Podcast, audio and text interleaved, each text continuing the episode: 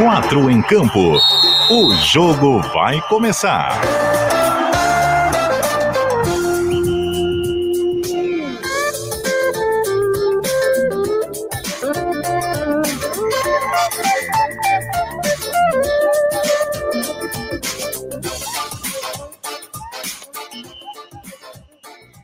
Apresentação: Cadu Reis. Cheguei, raça! 8 horas e 4 minutos da noite desta sexta-feira, 12 de março de 2021. Sextou no nosso 4 em Campo. Bora para uma hora de conversa sobre o nosso futebol de Santa Catarina e outras cocitas más com o nosso time de comunicadores da NSC. Temperatura neste momento aqui na capital catarinense bastante agradável para o início de noite de sexta-feira, 24 graus. Você acompanha o 4 em Campo ao vivo no 740 AM e 91.3 FM do Dial na Grande Florianópolis. E ainda em qualquer parte do planeta através das nossas plataformas online, o site cbndiario.com.br, o aplicativo NSC Total e aqui nas lives, com vídeo no Facebook, no Twitter e no YouTube da CBN Diário. Aliás, já vai se inscrevendo no nosso canal deixando o seu like na transmissão dessa sexta-feira e compartilhando com os seus amigos, porque a gente vai falar muito sobre Figueirense do lado de dentro de campo e fora do campo. É uma sexta-feira com notícias impactantes para o torcedor alvinegro acerca do pedido de recuperação judicial feito pela diretoria e negado pela Justiça de Santa Catarina nesta sexta-feira. Mas Fora isso, falando sobre futebol do Figueirense, a gente vai receber um convidado muito mais do que especial. Já tínhamos acertado essa entrevista com ele, o novo coordenador de futebol do Alvinegro, Rafael Messina, se junta ao nosso timaço dentro de instantes para falar sobre esse trabalho com um novo time. Muitos jovens que chegaram ao estádio Orlando Scarpelli, foram 17 reforços ao todo. O time se prepara para uma decisão logo na estreia da Copa do Brasil na semana que vem. Tem ainda os reforços do Havaí, tem um já na área, outro que viaja neste sábado. Leão da Ilha reclamando da arbitragem de Rafael Trace na derrota diante da Chapecoense e as meninas do Havaí Kinderman que deram adeus à Libertadores da América Feminina. Ainda as apostas da raça, porque tá chegando o fim de semana de muito futebol. Então faz o seguinte, fica com a gente até as nove da noite. Meu DJ Antônio Barbosa tá no comando das picapes nessa sexta-feira e vai rolar a bola pra gente saber quem são os escalados da noite. Escalação. É, que responsa com a camisa dos Lakers, hein? O Lacão da Massa, nosso editor-chefe do Diário Catarinense, versão impressa, tá ali mostrando. Que beleza, hein? Fã de NBA, fã de basquete. Alô, alô, Everton Cima, boa noite, cara, tudo bem? Alô, alô, Cadu, alô, alô. Alô, alô, Cadu, alô, alô, todo mundo ligado no Quatro em Campo. Tamo aí, sexta-feira para falar de futebol, falar de esporte, falar de tudo. Quando a massa hoje é dia de recuperação. Boa, boa. Depois você fala um pouco mais, que eu confesso que eu me perdi no meio desse início de temporada da NBA. Não tenho acompanhado tanto a performance do seu Los Angeles Lakers recentemente. Nosso presidente por aqui, presidente da Pelada, nosso camisa 9, que antes da pandemia fazia inúmeros gols, mas só por conta da parada dos jogos, é claro que já não balança as redes há um ano, né? E aí, Jorge Júnior, com o seu varal no Jardim Atlântico, na região continental. Como é que estamos, meu querido? Boa noite. Boa noite, Cadu. Boa noite, Everton. Estamos aí para mais uma sexta-feira, para, para essa nossa terapia, que é o Quatro em Campo, que é o programa que está nos nossos corações. Hoje com varal temático, semi-temático, né? Já que teremos um convidado que vem da bota, da velha bota. Então temos duas camisetas aqui em homenagem, digamos assim. Uma é a mais velha da coleção, que é tá, o meu, a minha esquerda, ou aqui, ou direita de quem está vendo. Mas vamos nessa, fazer uma grande noite, falar de futebol, a Vai Kinderman também ontem na, na Libertadores Feminina. Figueirense hoje, numa uma notícia que é uma loucura, né? Tentei acompanhar um pouco da coletiva. Assunto não falta e vontade de debater e a gente se divertir também falando. Não falta, falta menos ainda. Então, estamos cheio de vontade para essa noite. Com certeza, meu querido, com a leveza que a gente puder, nos momentos em que os assuntos permitirem, é claro. E com esse sotaque que você já falou aí, com as camisas ao fundo dando tom. Aquele bigodão do ge.globo SC tá chegando na tela da galera para quem acompanha na live. Feliz do ouvinte que só tem o rádio e não pode ver o seu bigode, viu? Ronaldo Fontana, boa noite. Pô, mas aí tu tá me desmerecendo demais, né, Cadu? Boa noite, boa noite, Everton, boa noite, Jorge, para todo mundo que tá nos acompanhando. Pô, falar do bigode, todo mundo gosta de falar do bigode, né? Mas estamos aí, que nem disse, que nem disse, é, por aí. Não tão grosso assim o bigode, mas estamos aí. E que nem disse o Jorge, muita vontade de falar de futebol nessa noite no Quatro em Campo, então apita o árbitro aí pro, pro nosso primeiro tempo, que, que tem bastante assunto para a gente tratar. Boa, coisa linda. E tu que recentemente tens apostado mais do que o Jorge Júnior, tens umas dicas para o fim de semana para a gente falar mais para o fim do programa ou não? Se não tiver, Cara, vai não, o negócio é que ontem, com a Vai Kiderman parecendo que ia vencer a partida a todo momento, eu tomei a ré violenta, porque achei que. Porra! Somos a, dois. Porra, Parecia que a todo momento o Vai Kinderman ia marcar o primeiro gol, que ia sair vencedor, ia se classificar, e eu fui nessa onda. E a goleira lá do Boca Juniors acabou me, me dando uma ré e aparentemente aí dando ré pro, pro Jorge Júnior também. Então eu vou ficar não meio. Não tinha como não bater. E não é, bateu. Não tinha como não bater não bateu, é isso aí.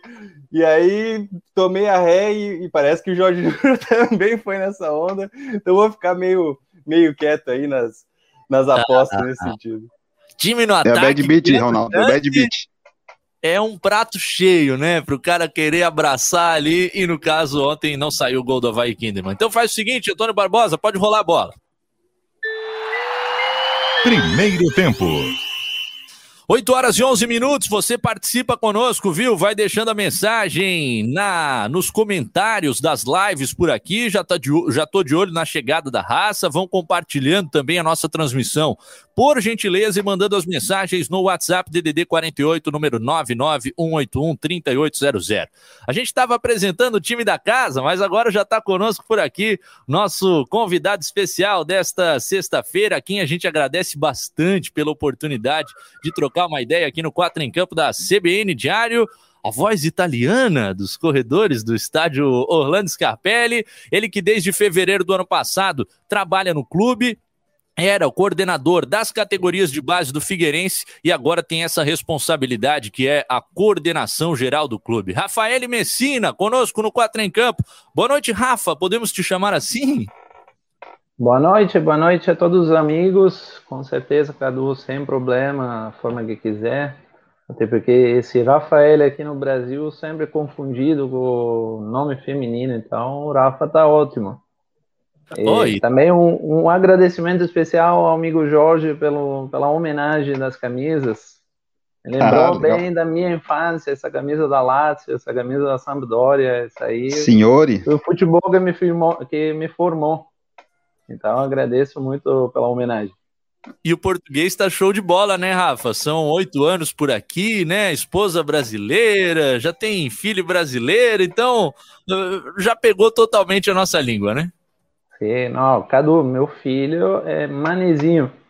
Ah. Nascido, nascido aqui em Florianópolis. Então, Torcedor do Figueirense, Rafa? Ele é batizado na capela do estádio Orlando Scarpelli. Pelo Caramba. Padre Prim, grande abraço, Padre Prim, que é o padre oficial do, do nosso clube. Ô, Rafa, já que a gente começou falando de Itália, das camisas aí no, no Jorge Júnior, conta pra gente um pouco da tua trajetória. Tu és natural de Nápoles, né? Tu eras um torcedor do Nápoles na infância ou não? Responda a minha curiosidade. Claro, claro. Nápoles, quem nasce em Nápoles tem que torcer, é obrigado a torcer pelo Nápoles. Mas uh, eu peguei aquela fase que o Nápoles estava uh, Série C, Série B, então sempre acompanhei bastante também o Milan. Milan com todos os brasileiros, então acho que talvez já lá nasceu para mim essa essa paixão para o futebol brasileiro. Depois, é, depois eu é, me mudei para Roma para continuar os estudos, para terminar, para fazer um mestrado e depois terminar os estudos, acabei ficando em Roma e fiz uh, fiz curso de treinador da UEFA, já trabalhei sempre com categoria de base, equipes profissionais, até como preparador físico. E aí depois uh, em Roma acabei conhecendo a minha esposa que é, é brasileira, que estava fazendo um intercâmbio lá em Roma. E aí em 2013 uh, eh, decidi me mudar para o Brasil. Então cheguei em, em Porto Alegre, primeira cidade onde eu morei em Porto Alegre e de lá acabei começando a criar uma rede de relacionamentos, uma rede de contatos que não, na prática não existia, não conhecia ninguém. E um dos primeiros treinadores que eu conheci, eh, na época ele trabalhava no São José, no Zequinha, eh, acabou indo trabalhar para o Juventus de Araguá como treinador em 2015. Então me convidou para ser auxiliar dele, também treinador da, das categorias de base. E eh, depois dessa experiência, fui convidado pelo Tubarão eh, para ser o coordenador das categorias de base. Então, a gente começou todo o projeto em 2016. Na época, o Tubarão estava na Série B estadual. E tivemos todo um, um trabalho que eh, terminou, se encerrou em janeiro de 2020, quando recebi o convite eh, para vir nas categorias de base como coordenador da, da base do Figueirense. É, e um trabalho que foi de destaque do Tubarão, né, nas temporadas anteriores, revelando jogadores, eram times que a gente acompanhava a, a, equipe principal do Tubarão e boa parte dos atletas, me recordo, que eram oriundos da, daquele projeto, que tinha toda a garotada morando por ali no estádio Domingos Silveira Gonzalez. Infelizmente, o projeto do Tubarão não seguiu uh, na linha de crescimento que a gente imaginava até algum tempo. Ô, Jorge Júnior, então, tu que estás com as camisas, vai ter a preferência, né? Manda uma pro Rafa aí. Olha, o Rafa, o Figueirense foi um clube que já trouxe jogadores de fora, da Bolívia. Teve até um coreano, que era o Figo. O nome dele em coreano não vou lembrar, não, obviamente, mas era o Figo. Mas tem, tu que já trabalha, tu é italiano, conhece a Europa. Tem uma dificuldade muito grande de trazer algum jogador de lá, da base, para trabalhar em algum clube aqui, já trabalha no Tubarão, Juventus? Ah, eu acho que comparativo, especialmente quando a gente está falando do nível de base, é um comparativo bem distante. Futebol europeu, futebol, uh, no caso específico italiano, tem um outro tipo de método na questão de trabalho nas categorias menores, muito mais, obviamente, tático, que é o que é mais reconhecido pelo futebol italiano, mas acho que também tem um estilo um pouco mais analítico, um pouco mais é, individualizado. Mesmo o jogo brasileiro é um jogo mais, é, claro, tem a individualidade, mas é um jogo mais global. Né? Então, acho que assim colocar um jogador brasileiro num contexto italiano é uma coisa e colocar o, o jogador italiano num contexto brasileiro seria completamente diferente o resultado. Acho que assim, a nível até sub-18, jogador brasileiro não tem não tem é, nenhum nenhum jogador de outros países que se aproxima do, da qualidade dos jogadores brasileiros. Acho que depois essa diferença acaba ficando cada vez mais é, sutil por causa do trabalho tático. Também hoje a gente vê que uh, as seleções dos países europeus estão acabando dominando o panorama mundial em questões de clubes, em questões de seleções. Então, é, acho que essa diferença cada vez mais está ficando mais, é, mais clara. Mas eu acredito muito no potencial dos jogadores brasileiros. E quando chega um dirigente italiano num time brasileiro, caso de Rafael Messina, agora você já falou, né? Primeira vez à frente de uma equipe profissional, mas por essa capacitação tua, eh, te sentindo seguro para assumir a função, né, Rafa? Agora, com a tua visão, que naturalmente é diferente é, através da cultura de lá, como é que você pensa que pode agregar uh, nos processos do Figueirense, na própria nessa situação interna do clube? Ah, Cadu, eu é, faço, faço um comparativo, se me permite, assim, com toda essa tendência dos treinadores, especialmente dos treinadores portugueses que estão chegando no Brasil. É, claro, a gente tem o exemplo do Jorge Jesus, tem um exemplo do Abel é, no Palmeiras, mas também não, não tudo que vem de lá dá certo. Tem outros treinadores portugueses, ou uh, até mesmo agora tem uma tendência, uh, o Crespo no São Paulo, enfim, tem outros treinadores que também não dão certo. Então, acredito que é, a questão de ter um bom desempenho, de ter resultados, não depende só da questão é, da naturalidade. Acredito muito assim nas competências, acredito muito na organização, no planejamento. Acho que hoje em dia essa é uma das coisas que talvez mais carece no, nos nossos times aqui no Brasil.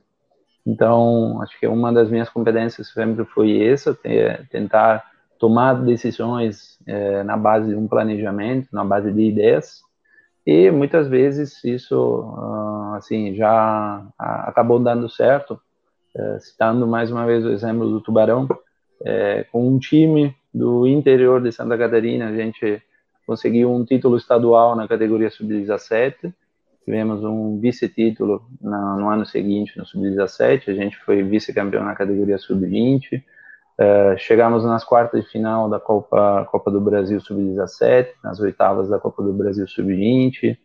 Tivemos duas campanhas na Copa São Paulo, onde ganhamos do Fluminense, tivemos ótimos jogos.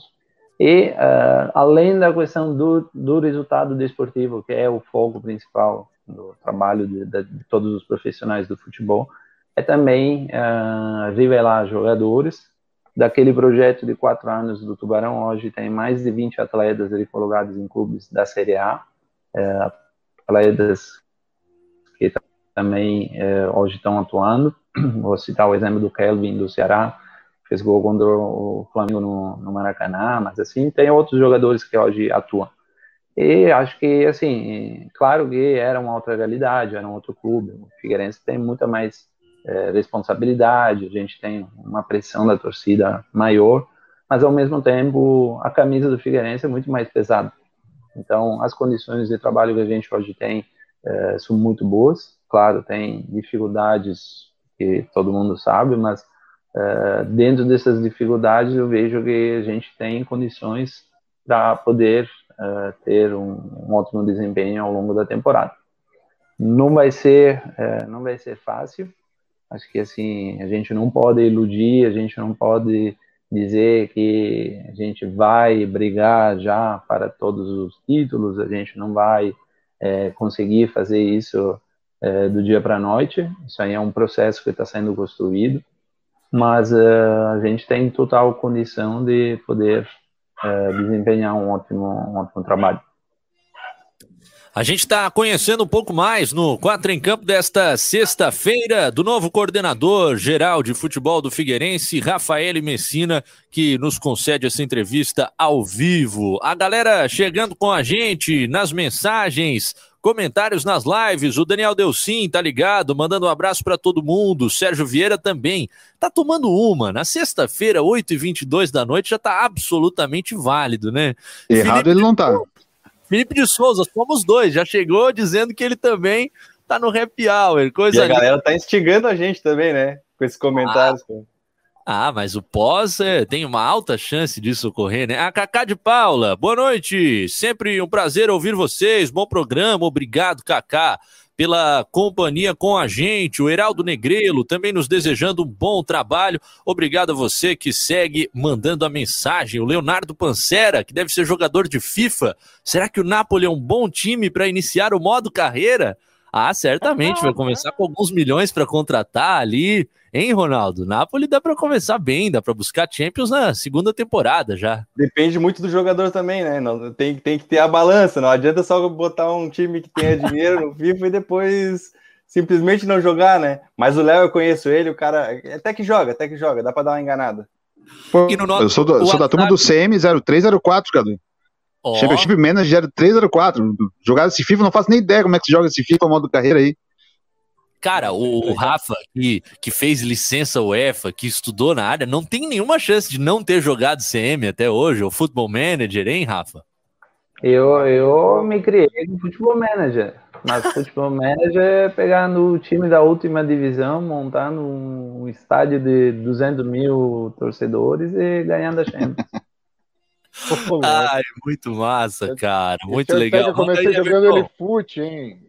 E eu que comecei jogando Alifute no. Claro, a base. No a base é o. No Brasfoot. Alifute no dó. É, o meu lado é mais o Brasfoot também. É, esse eu não sei se tu conheces, Rafa. A gente tem uma versão abrasileirada, simplificada do Football Manager, que é o Brasfoot. São muito menos recursos, mas a gente se divertia bastante na infância também. Aquele jogo que o peso dele no HD deve ser de 9 mega, aquele tamanho imenso, muitos dados. Ô Everton Cima, manda uma pergunta pro Rafa aí.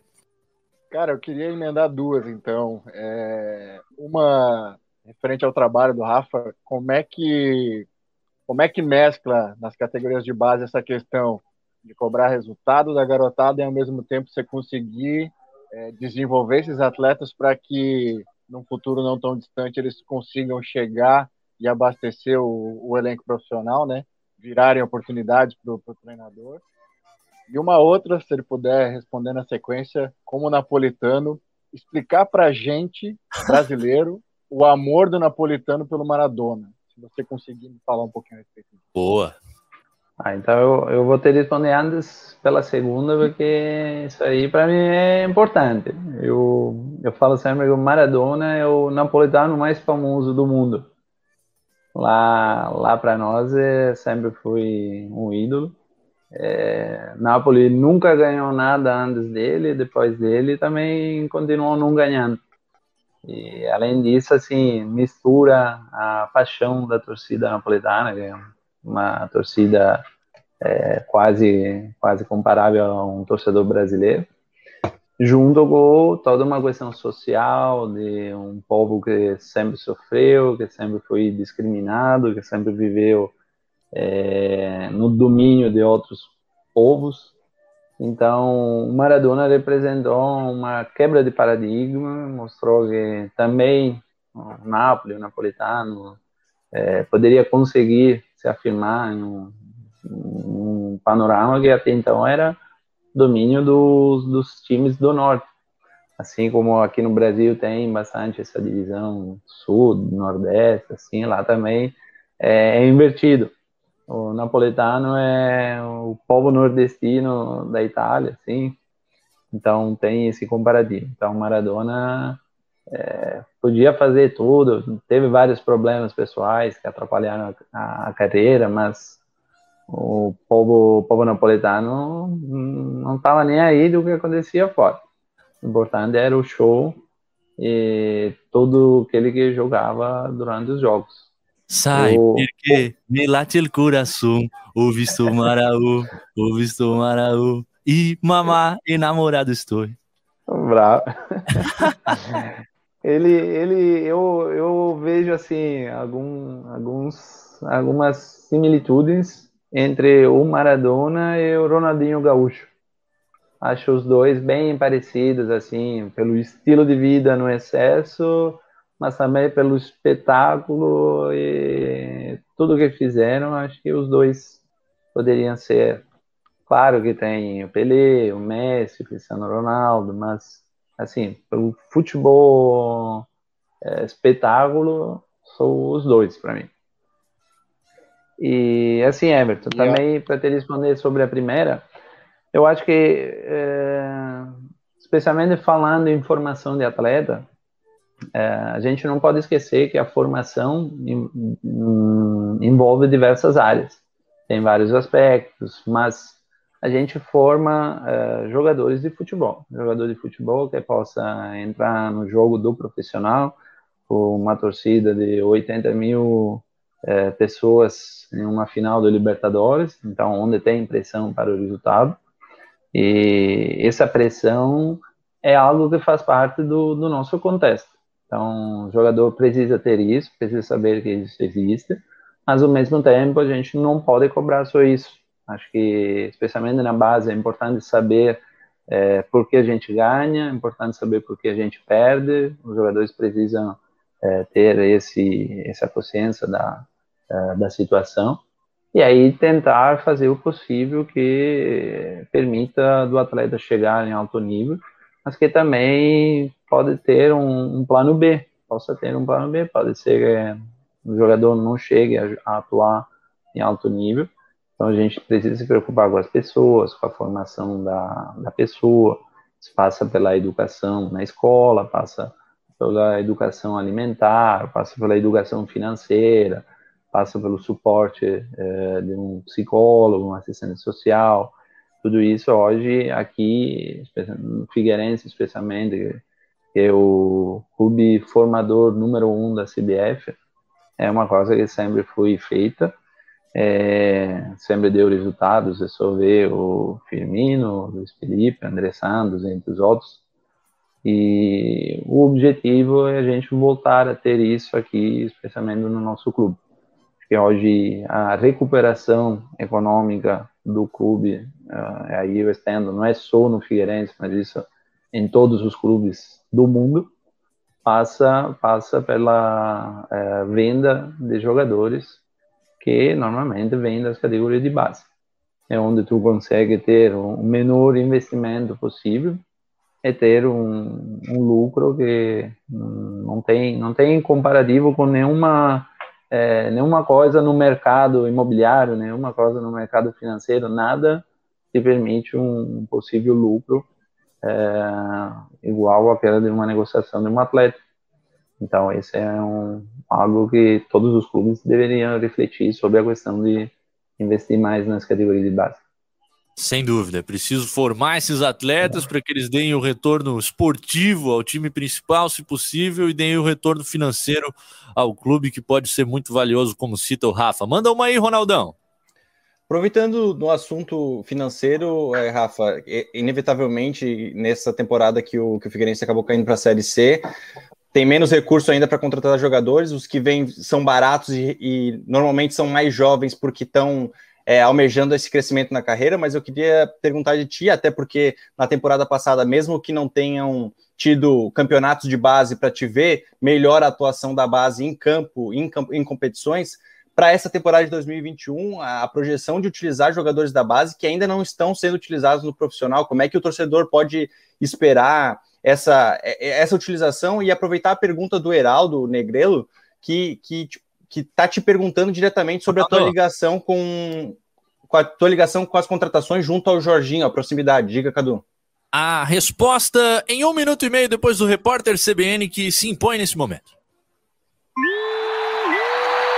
Intervalo.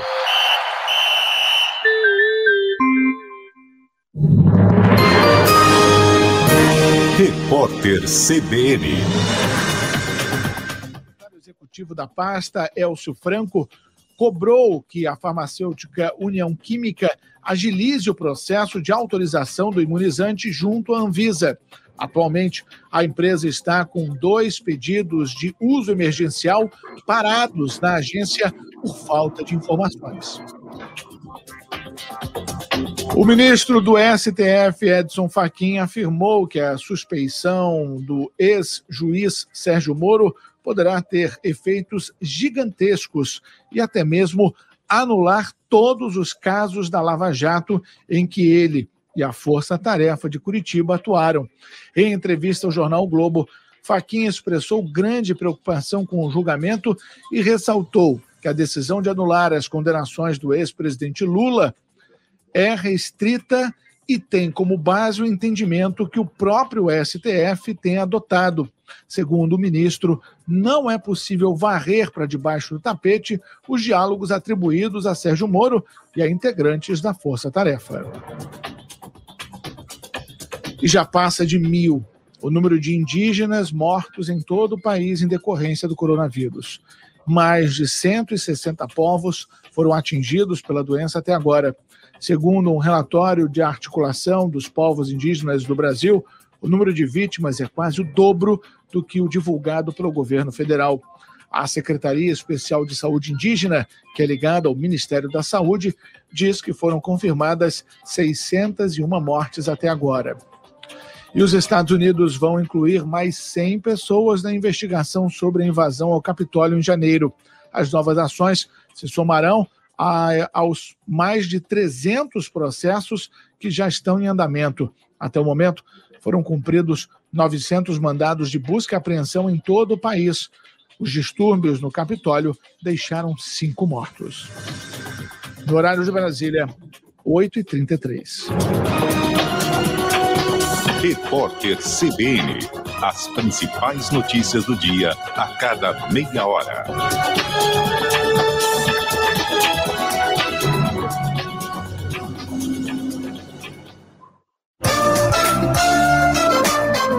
Quatro em campo. Segundo tempo. Apita o árbitro. Segundo tempo de jogo, 26 minutos faltando para as 9. Raça, obrigado pela companhia conosco nesta sexta-feira aqui no Quatro em Campo. Estamos com vocês, com o nosso convidado especial de hoje, o entrevistado, coordenador de futebol do Figueirense, Rafael Messina, com Jorge Júnior, com Everton Siman e com Ronaldo Fontana, que tinha a palavra concluindo e mandando a pergunta, Ronaldo. Refazer a pergunta aqui, que pode ter gente que não tem ouvido, Rafa, é sintetizando. O uso da base em 2021, por mais que tu tenha atuado em 2020 sem muitas atuações por conta das, é, dos, dos, cancelamentos de campeonatos de base e a prospecção de utilizar jogadores da base nessa temporada, ele, aqueles que ainda não estão sendo utilizados, obviamente, e também é, pela questão financeira, obviamente, né? E falar sobre os novos jogadores que, que chegaram, atletas geralmente mais baratos, mas que estão querendo a sua projeção no cenário nacional. E a pergunta do ouvinte, Helder, se não me engano, que perguntou sobre a tua proximidade com o Jorginho, também interferindo nas contratações que podem vir a chegar e as que chegaram recentemente. Então, sobre, é, o, sobre o aproveitamento dos atletas da base hoje dentro do, da equipe principal, estava fazendo aqui as contas, a gente tem 13 jogadores que é, não, não vou usar o termo é, porque não é correto, porque não todos foram revelados nas categorias de base. Mas já no ano passado a gente tinha feito alguns, algumas captações de, de atletas para o sub-20 e depois, por causa da pandemia, acabaram não atuando, mas hoje estão é, compondo o elenco principal. Então, se a gente analisa, é um número grande. A questão agora é essa: é, não são todos esses atletas que têm uma real chance de ser aproveitados, pelo menos no imediato, até porque o estrago dessa pandemia, e aí, além da questão que a gente sabe de mortes e tudo, mas o estrago, vamos falar na nossa área, é, que nós compete na, na, área do futebol, é, é que a gente está com atletas que praticamente vêm dar um ano sem poder atuar um jogo oficial. E não falo nem jogo oficial, porque hoje está difícil até marcar um, um, amistoso por causa de todos os protocolos. A gente não está tendo nenhum tipo de jogo treino. Então, é, a gente está falando de um atleta que precisava completar ainda o processo de formação, não teve essa possibilidade, e aí hoje está sendo inserido dentro de um contexto onde é, o Figueirense precisa dar resultado, a gente precisa é, dar satisfação para o nosso torcedor. Então, isso é difícil, é mais ainda difícil porque é, a gente não, não tem a total, a, o total domínio sobre esse atleta, porque não sabe se esse atleta realmente vai vender o, o esperado. Então, o trabalho que está sendo feito pelo Jorginho, pela comissão técnica, é um trabalho fantástico, e não falo isso só assim, é, por uma questão que a gente está trabalhando agora junto, mas eu venho acompanhando ele já da chegada, ele é um treinador que entende a importância de utilizar os jogadores da base, mas ao mesmo tempo sabe é, quando proteger eles, sabe quando pode utilizar eles. Então, é, esse, essa, esse trabalho em conjunto está sendo, tá sendo muito legal, está sendo um aprendizado é, pelo estilo e pela forma de como ele lida, especialmente com os jovens atletas.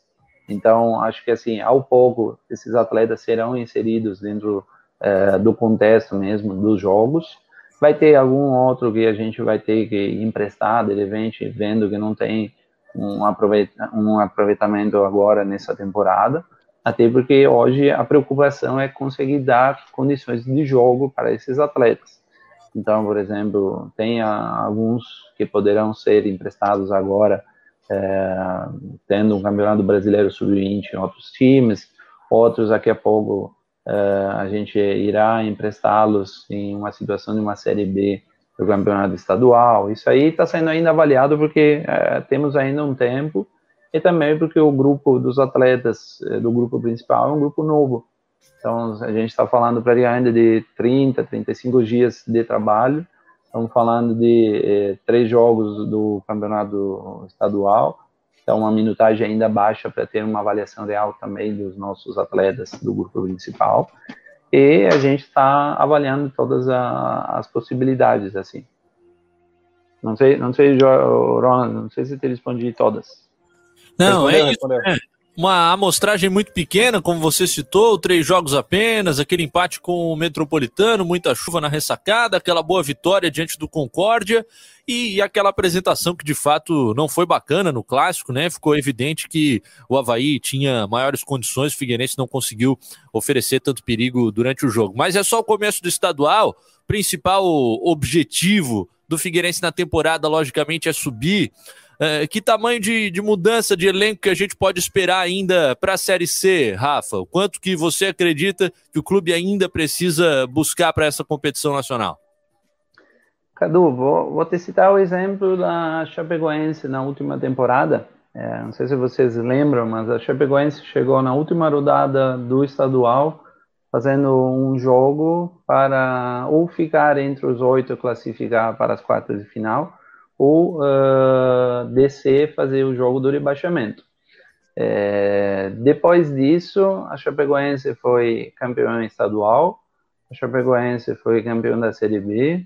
É, agora não lembro bem a, a, fase da Copa do Brasil onde ela chegou, mas assim é, teve teve que trabalhar, precisou de tempo para fazer isso.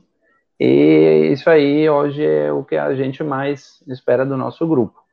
A gente é, começou com três jogos, onde também a gente não pode ter um, um, parâmetro certo, porque foram três jogos na chuva, campo alagado, foram três jogos em condições bem difíceis.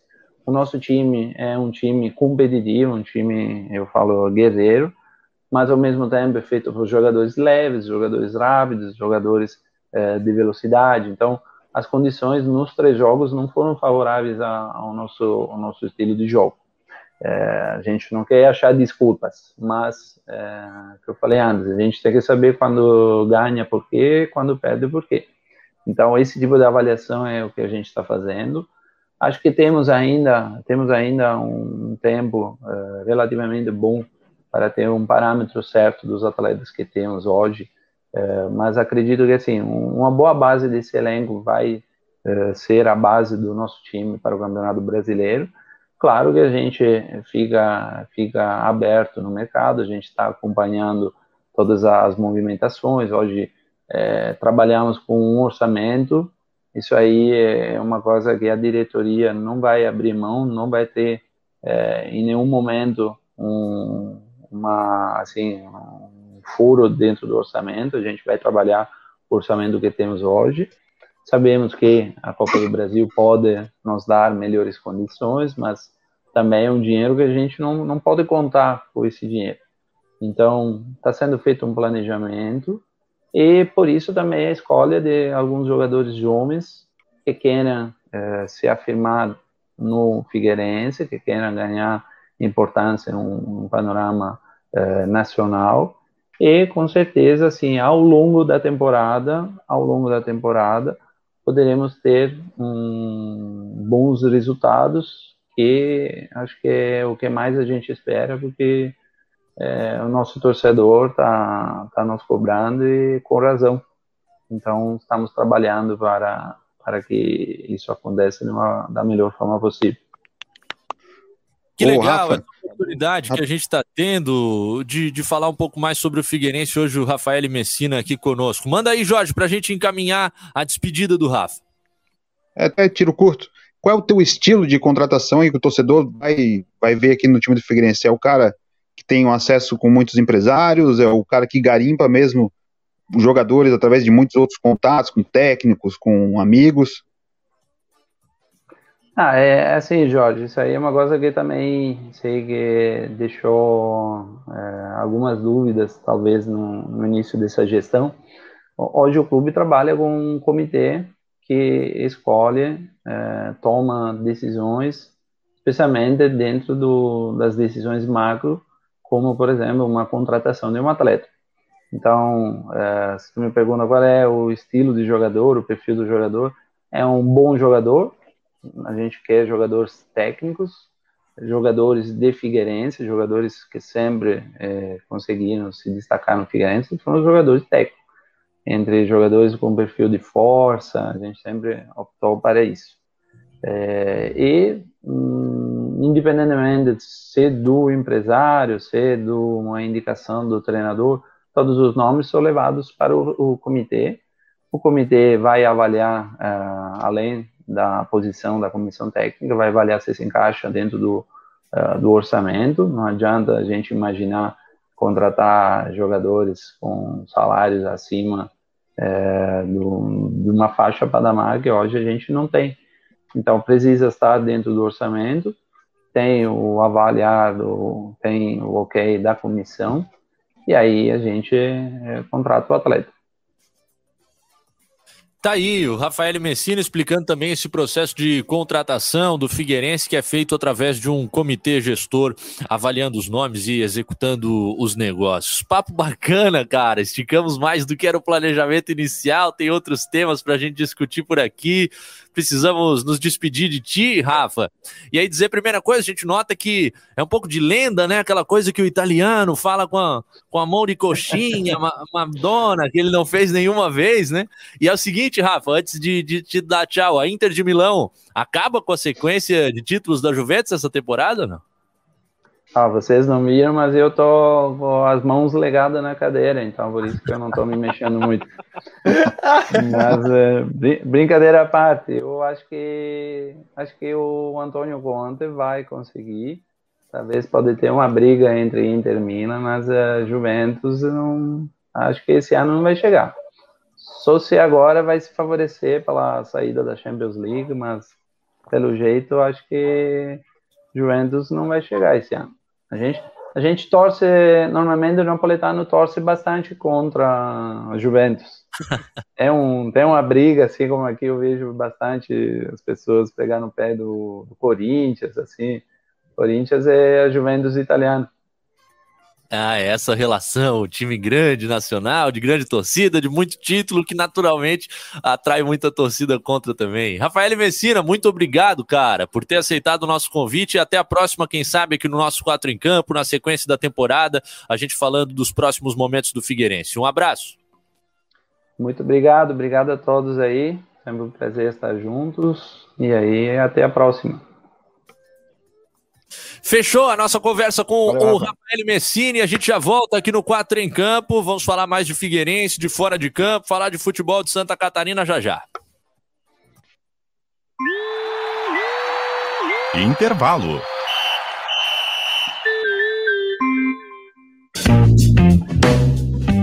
Minuto do Marketing por Negócios SC. Olá, aqui é a Gabi Laurentino do Negócio SC. No mês das mulheres, é claro que empoderamento feminino está em alta no nosso podcast. Falando nisso, você sabia que as mulheres representam 57,2% dos estudantes de graduação no Brasil?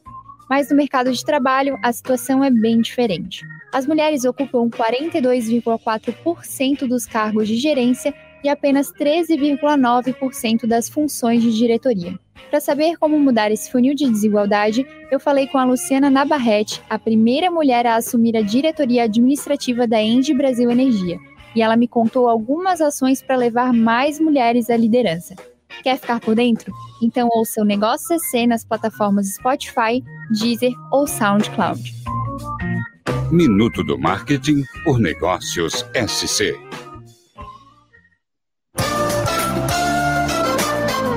Quatro em campo. Prorrogação. Coisa linda, 12 minutinhos faltando para as 9 da noite, de volta com o nosso quatro em campo. Estouramos, mas conseguimos ouvir ah, aquilo que o italiano Rafael Messina pensa sobre o Figueirense. É uma das figuras agora desse departamento de futebol, né? E é claro, tem grande importância, ainda que essas decisões sejam tomadas de forma colegiada. Agora, amigos, Nessa sexta-feira, né, aquilo que preocupa o torcedor do Figueirense, a gente tocou esse papo sobre futebol, já estava combinado, mas é claro, né, foi o pedido que o clube fez à Justiça de Santa Catarina para sua recuperação judicial, citando, né, de uma maneira que chega a ser triste ler nas 35 páginas do pedido do Figueirense, que o clube não tem condições de continuar a sua operação de futebol se não tiver um procedimento dessa maneira, que pelo menos por algum tempo impeça as execuções judiciais. São duas parcelas do acordo trabalhista em atraso, porque o Figueirense acertou o acordo trabalhista com uma realidade orçamentária de Série B e agora aqueles milhões da Série B, que não são tantos quanto os milhões da Série A, mas são milhões, não existem na terceira divisão nacional. O orçamento do clube, que era de 70 milhões em 2016 na Série A, por exemplo, caiu para 8 milhões. E aí, Figueirense se comprometeu com algumas dívidas, com outra realidade orçamentária que não tem como pagar nesse momento. Mas o juiz que apreciou esse pedido, juiz de direito da Vara Regional de Recuperações Judiciais, Falências e Concordatas de Florianópolis, Luiz Henrique Bonatelli. Ele considera que o clube, apesar de ter a sua sociedade limitada, né, a sua a sua sociedade a, a, a limitada por ali, a empresa, o, o juiz não considera que o clube seja uma sociedade empresária, que precisaria ser para se enquadrar nesse tipo de recuperação judicial. Considerou que o Figueirense é uma associação civil, que por isso o pedido não é legítimo, uh, não será aceito e ele considera o processo extinto. A diretoria do Figueirense falou hoje sobre o pedido, mal acabou a coletiva, saiu essa resposta negativa, é claro. A gente vai ter que entender quais são os próximos movimentos do clube. A gente vem falando há anos já, né, que a situação é complicada e aí, às vezes, ela vem à tona dessa maneira tão forte, Jorge, com a gente lendo do próprio Figueirense que existe um risco iminente do colapso das atividades do clube. Tentando trazer para nossa realidade, assim, é como quando a gente se enrola com o Lis do banco, né? O Figueirense está na roda que não consegue mais pagar e daqui a pouco vai te consumindo teu dinheiro e tu não sai mais dali. Pelo que eu li da, do, da decisão extrajudicial, o que, o que a gente conversou aqui com o Rafa, com Rafa agora há pouco, Rafael Messina, a folha do Figueirense de jogadores é 150 mil reais. É uma folha, pelo que a gente conhece no histórico do Figueirense, era o salário de um ou dois jogadores no, no mínimo. Hoje é uma folha de um elenco inteiro, e mais 60 mil dos funcionários. Então, a folha do Figueirense está girando 210 mil reais por mês. E o time não tem arrecadado, não tem chegado nem perto disso, por conta de não ter renda, né? Então a situação é muito, muito difícil. Essa decisão a gente não, não, não consigo perceber e entender também, por conta do juridiquês ali todo, por que, que, não, que foi vetada essa recuperação judicial e também não dá para entender se o clube de fato merece uma recuperação judicial ou se as pessoas que lesaram o Figueirense, o clube foi lesado, isso é fato, merecem ter um outro tipo de julgamento ou alguma outra ação contra eles.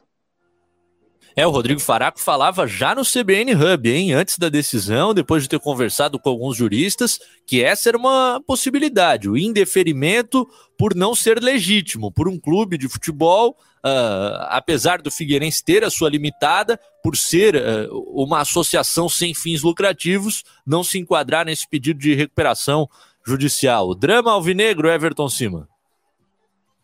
É, eu acho que o Jorge resumiu bem a história, né?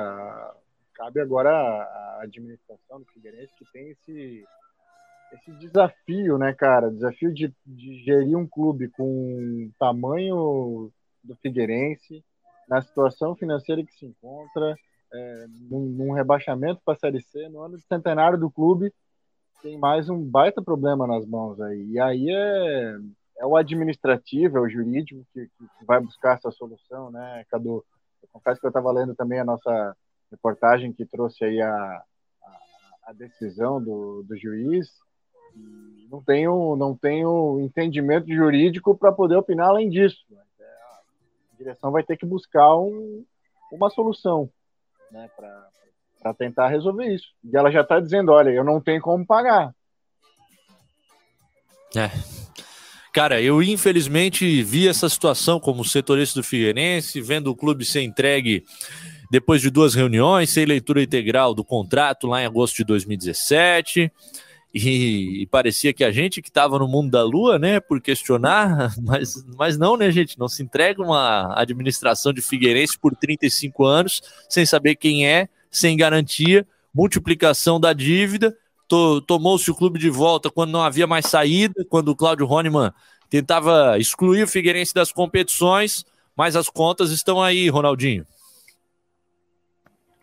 O que fez esse cara no Figueirense é, e, e, é totalmente compreensível, a torcida não, não quer ver ele nem pintado de ouro, né? E o problema é que essa gestão que assumiu agora, com um certo parâmetro de salvadora, digamos assim, é, de fato foi salvadora pelo que o que vinha apresentando antes, mas também tem que entender que não é de uma hora para outra que vai mudar todo um panorama do clube, ainda mais em, em, com esse mais de ano de pandemia que a gente que assola o Brasil inteiro, o mundo inteiro, e não seria diferente aqui para os times da capital, que quando não há uma, uma renda um pouco diferente, não tem como pagar a, maioria, a maior parte das dívidas. Então fica essa balança e o torcedor também tem que entender que, que não adianta também cobrar tanto assim a diretoria, porque ela já, essa diretoria atual já assumiu com, com, com uma dívida exorbitante. Então tem que ter esse entendimento, mas também tem que botar na balança o que, que, o que, que é cada coisa, né? Não dá para também botar na parede e dizer, pô, vocês não estão fazendo nada que prometeram,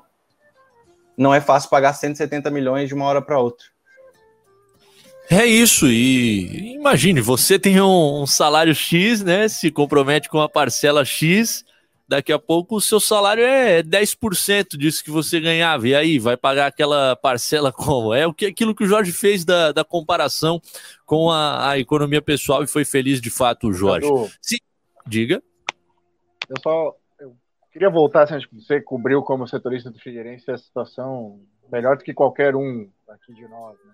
Eu queria voltar num passado não muito distante, lá em 2008, eu me lembro muito bem do Metropolitano lá em Blumenau recebendo a diretoria do Figueirense para apresentar uma, uma a MIP SA, um modelo muito parecido com o que era do Figueirense. Naquele momento, o Figueirense era, né, ele era o, o, o ícone do futebol catarinense tudo dava certo.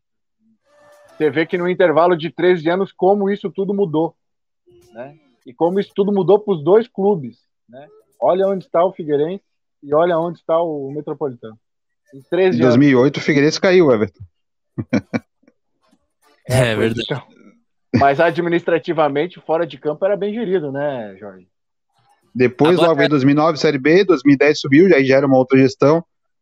E aí começou esse arrendamento do clube, que é. Se olhar para o espelho do lado, que é o Havaí, que mantém um regime presidencialista, digamos assim, desde sempre, dá para perceber que esse arrendamento do Figueirense já não vem dando certo há muito tempo, não é de hoje. Ah, dá para fazer um documentário dessa última década do Figueirense. Aliás, uma espécie de documentário é o texto é, que tem na coluna do Rodrigo Faraco no portal NSC Total, já publicado há algum tempo. Se você jogar no Google aí, rebaixamento do Figueirense é resultado de uma década de má gestão.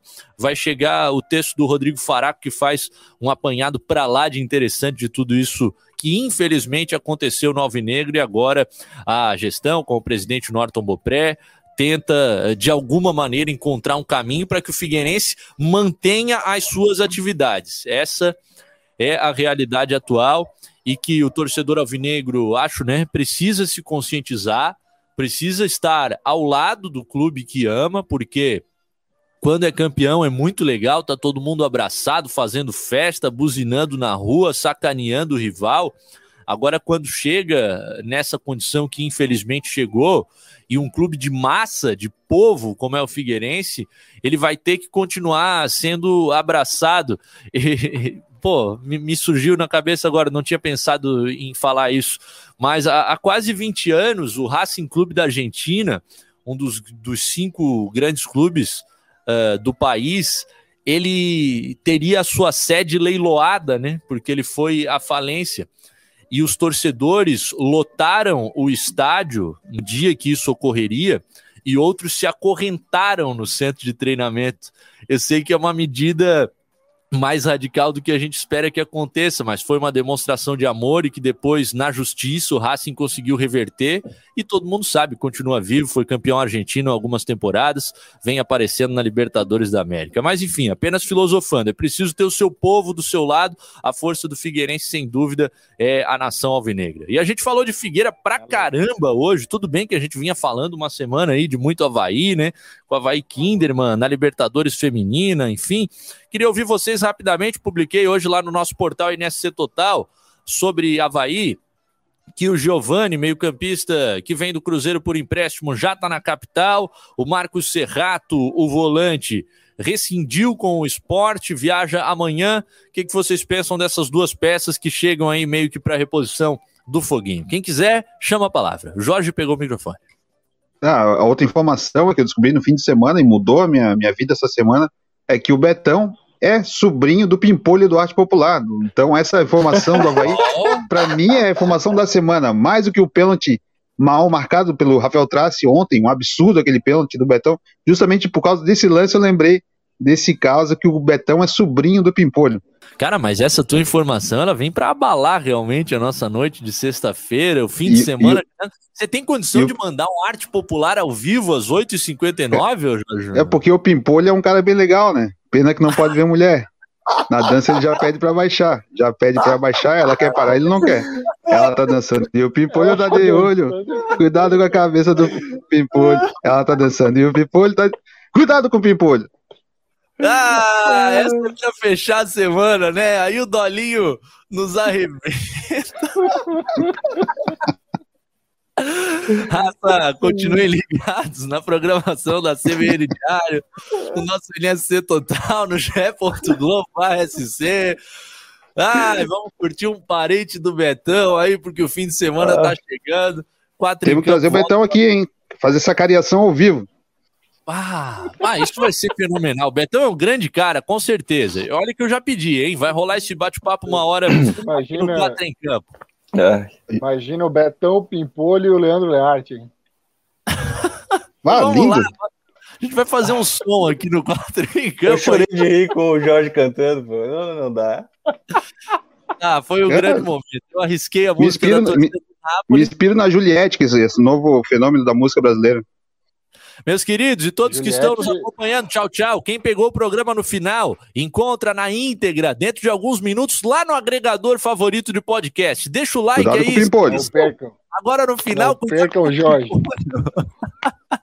Não percam o Jorge cantando pimpolho. Tchau, tchau, já era. Tchau, Quatro em campo.